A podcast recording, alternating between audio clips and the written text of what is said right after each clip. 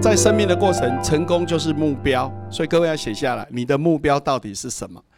在生命过程里面，起码对我来讲，我们有五个领域是要设定目标的。第一叫自我成长，各位你要不断的成长，你的能量才会具足。很多人哈，从入社会就开始停止成长，所以他未来他能够为社会服务的动能，他一定会受到限制，因为你没有一直新的资讯进来。所以，自我成长，它是你幸福很重要的一个很重要的基础。所以，哥要不断的成长。那成长有几个要素啊？有有哪一些？譬如说，第一个，你要对知识保持好奇心。各位，你要对很多东西要有好奇心呐。像我来讲，我一直觉得我对很多东西我不懂，我我就愿意去尝试。举例，上个礼拜二，我们的行政院政务委员唐凤到高雄来，那因为我们有一个。协会邀请他，我就会听他在谈开放政府，然后谈他怎么有办法哈，也没什么学历，他也可以在戏谷有工作，然后收入很多。他说他呃去做行政院政务委员的薪水，大概是他原本在业界的三分之一啊。那你就可以反推嘛，一个行政院政务员大概可以收多少？啊，你给他乘以三倍嘛，所以你也在一起各位差不多过了咋办呢？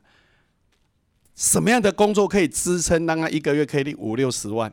黑的是价值，给大的哈价值。所以各位要你要对知识保持好奇心。我我会很好奇，我就去学习啊，然后就看到很多人问问题。诶，从政务员的角度来看，整个台湾我们在 VR 的应该怎么推，AI 怎么推，然后未来我们怎么让这个政府更有效能？啊，因为你去听了，你会知道人家他在想什么，以及他实物的经验。那我怎么 copy 在我的生活、我的工作上？因为你对他有好奇心，你去学习了，你就会改变。各位，所有的改变哦，质变才是改变的开始。质变品质，品质的改变哈，质变才能改变。量变会变，但是量只是数量大，它还是会变，但是。它的改变是比较慢，而真正是要质变、品质的改变。所以，对知识保持好奇心这件事，各位朋友，你做到了多少？如果你每天都在家看电视，啊，对啊，老师我我都没知识也有尝试，没尝试要常看电视，对不对？好，那重点是你看什么电视，对不对？如果你每天都看那些靡靡之音，哦，什么什么龙卷风，好，从外太空到子宫，什么都可以讲。啊，迄种人讲话你也要信，啊，你不是他有问题，对吧？所以你一定要判断。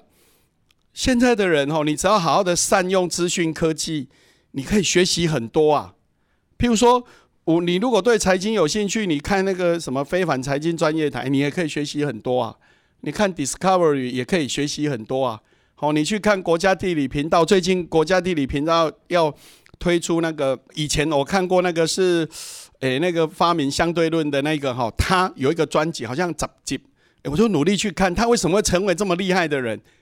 诶，他就一个新的人，人还专辑弄经历贺啊，你你只要按照时间去看，你就会得到这样的资讯，好，对不对？所以各位，你一定要花时间。譬如说，两三年前有一个电影叫《模仿游戏》，对不对？然后里面那个那个。男主角哦，从开始发想，哎，第一台电脑，人类的第一台电脑是怎么来的？好，然后他整个过程，啊，你就会发现，哦，原来电脑是这样来，啊，当时的困境，然后后来为什么突破？